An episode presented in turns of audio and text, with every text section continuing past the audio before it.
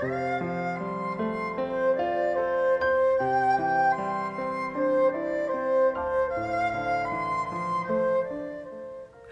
迎收听李长寿文集分享时光。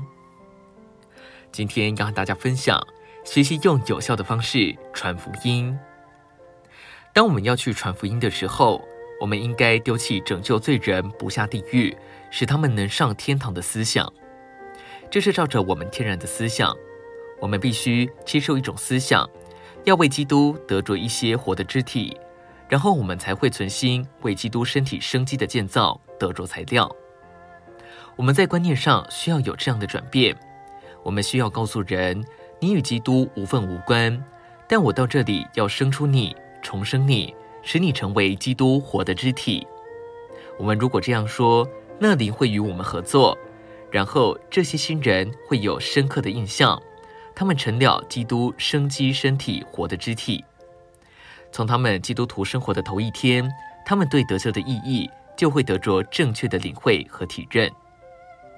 你到人那里，如果立刻告诉他，你到这里来是要使他做主的门徒，并将他进入三一神里面，这不是开始传福音最智慧的方式。最智慧的方式乃是对他说：“我到这里来与你分享基督的丰富，我有权利和地位，将其中的一些丰富供应到你里面。”然后他也许会问：基督的丰富是什么呢？我们可以告诉他们，基督的丰富是不同的福分。他们也许会问：这些福分是什么呢？我们可以告诉他们，平安是福分，生命是福分，亮光是福分，喜乐是福分。许多时候我们是困苦的，我们想要得着平安并有喜乐，但我们得不着。基督是生命，基督是喜乐，基督是平安，基督是亮光。基督是我们所需要的一切。我到这里来，将基督这一切福分带给你。我们需要这样传福音。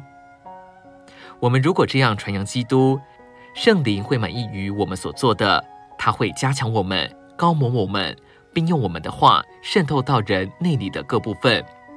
我们必须将基督的所是和基督的所有分授、分赐到人里面的人里，然后圣灵会用我们的话。坚定加强人，并使人印象深刻，他们就会得着重生。